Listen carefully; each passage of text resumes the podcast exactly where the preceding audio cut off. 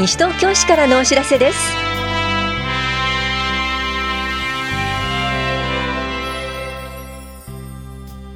今日は下水道料金の新消費税率適用。フレイル予防のための実践講座などについてお知らせします。インタビュールームお話は西東京市危機管理室の宮前拓司さん。テーマは総合防災訓練です。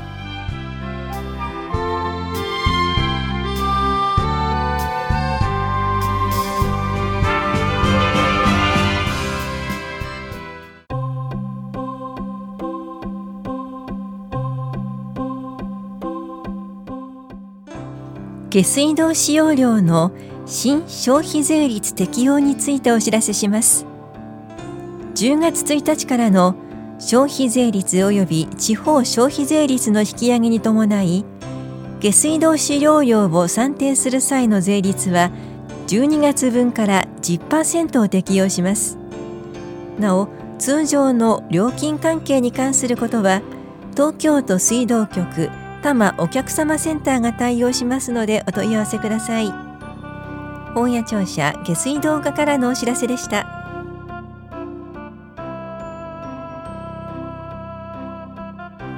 楽しく学ぶ楽して続ける。フレイル予防のための実践講座のお知らせです。硬いものが食べられなくなっていませんか？以前より外出が億劫だったり人と話す機会がなくなってきていませんか？それはフレイルの危険信号です。みんなで楽しくフレイルを予防します。フレイルとは年をとって筋力や社会とのつながりなど心身の活力が衰えていくことです。講座ではフレイル予防のための運動食事お口のケアについて学びいつまでも生き生き生活するための術を学びます。費用は1回150円で定員は25人。申し込み多数の場合は抽選となります。この講座は65歳以上の方でおおむね全日程参加できる方を対象に10月30日から11月27日までの毎週水曜日と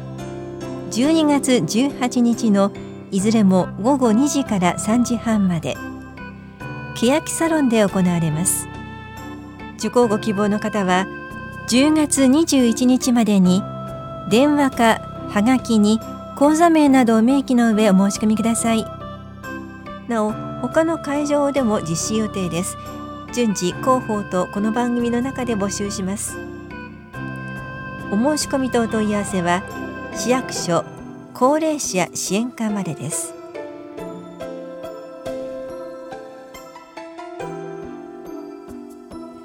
女性のための腹筋骨盤底筋エクササイズ講座のお知らせです。市内在住で18歳から64歳までの女性で産後6ヶ月以上超過している方を対象に10月17日木曜日午前10時から11時まで本屋保健福祉総合センターで行われます。受講ご希望の方は11日までに電話でお申し込みください。保育もあります。また1歳未満のお子さんは一緒に参加することもできます。お申し込みお問い合わせは本屋保健福祉総合センター健康課までどうぞ。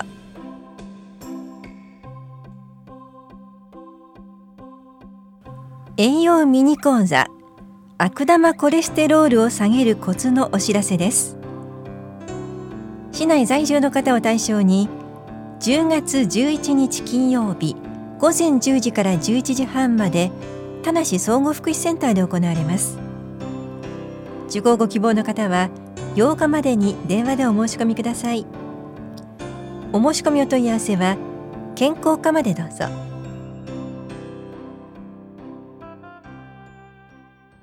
インタビュールームお話は西東京市危機管理室宮前拓司さん。テーマは総合防災訓練について。担当は近藤直子です。さて、今年も総合防災訓練が行われます。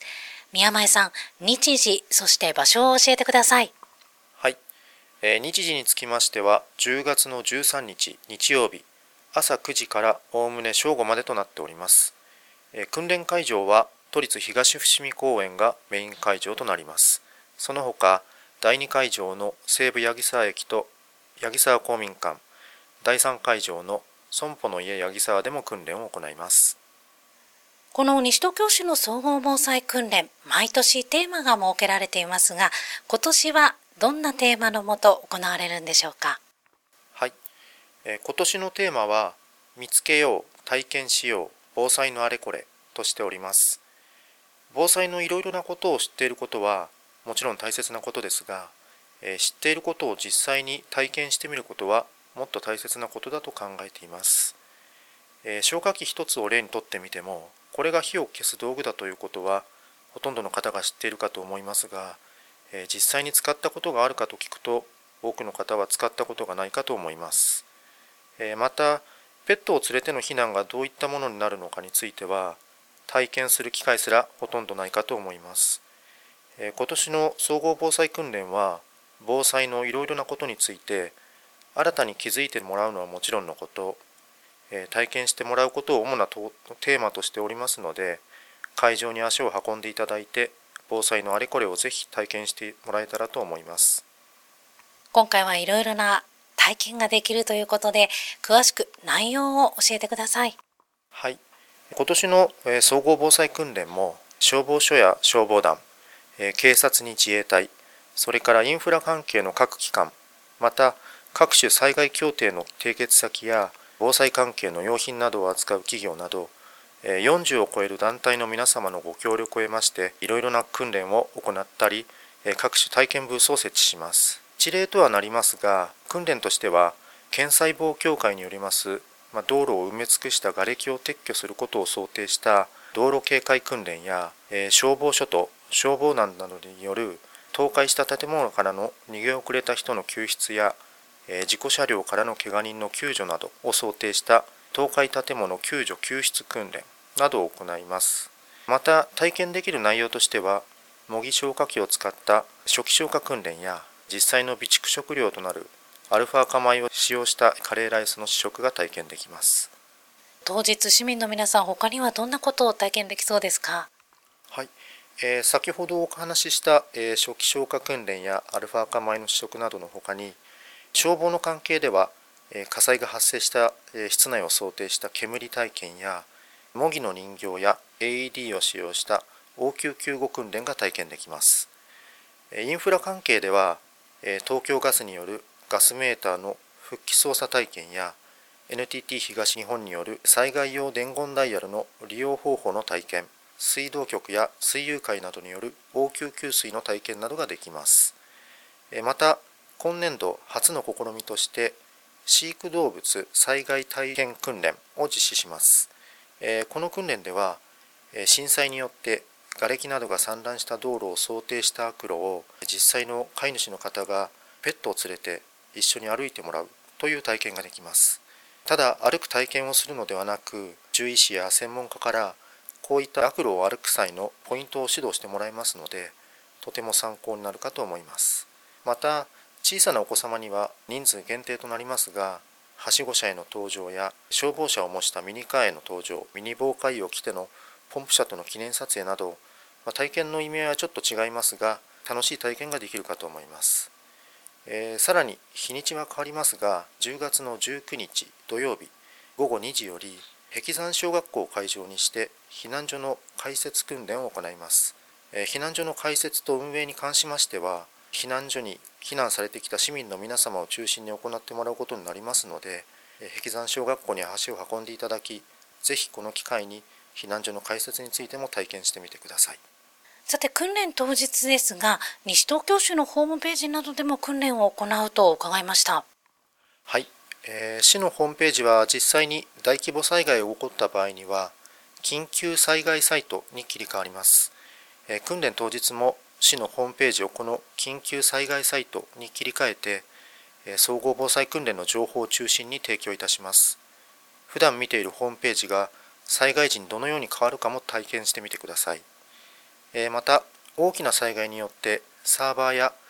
回線が壊れてしまって西東京市のホームページが閲覧できなくなった場合には姉妹都市となる福島県の下郷町のホームページに西東京市の情報が代理で掲載されます。訓練当日も下郷町のホームページに西東京市の総合防災訓練の情報が掲載されますのでこちらもぜひご確認いただいて災害時の市の情報発信について体験していただきたいと思います。今回行われます総合防災訓練についてのお問い合わせ先を教えてください、えー、総合防災訓練の内容などのお問い合わせにつきましては、えー、市の危機管理室までご連絡ください。市のホームページにありますお問い合わせフォームからメールでのお問い合わせも可能ですしお電話でのお問い合わせも受け付けております。最後になります。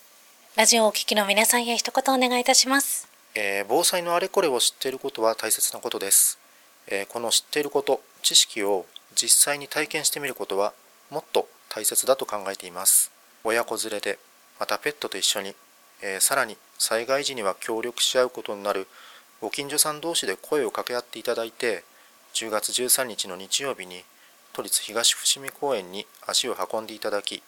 新しい防災のあれこれを見つけて知っていることを増やすとともに知っていることをぜひ体験してみてください。インタビュールーム。テーマは総合防災訓練について。お話は西東京市危機管理室宮前拓司さんでした。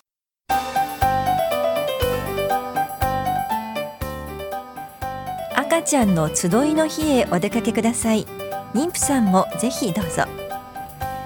西東京市内保育園内にある地域子育て支援センターでは毎月定期的に赤ちゃんの集いの日を設けています。初めての赤ちゃんで不安だったりママ友達を作りたい。そんな時はぜひお越しください。ママ同士おしゃべりを楽しんだり専門職による子育て相談身体測定ができます。参加できるのは8ヶ月までの乳児と保護者そして妊婦です。今月と来月はセンター住吉が10月28日と11月25日。センター欅は10月25日と11月22日。センター八木沢は10月25日と11月18日。センター中町が10月18日と11月29日センター東は10月28日と11月18日いずれも午前10時から11時半までです。なおセンター以外でも市内各所で開催しています。詳しくは市のホームページをご覧ください。棚視聴者保育課からのお知らせでした。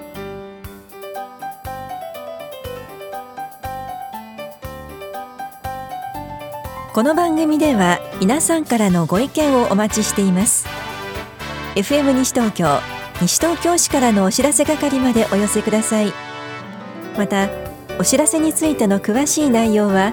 広報西東京や西東京市ウェブをご覧いただくか西東京市役所までお問い合わせください。電話番号は042-464-1311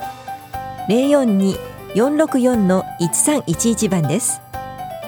以上西東京市からのお知らせ亀井さゆりでした。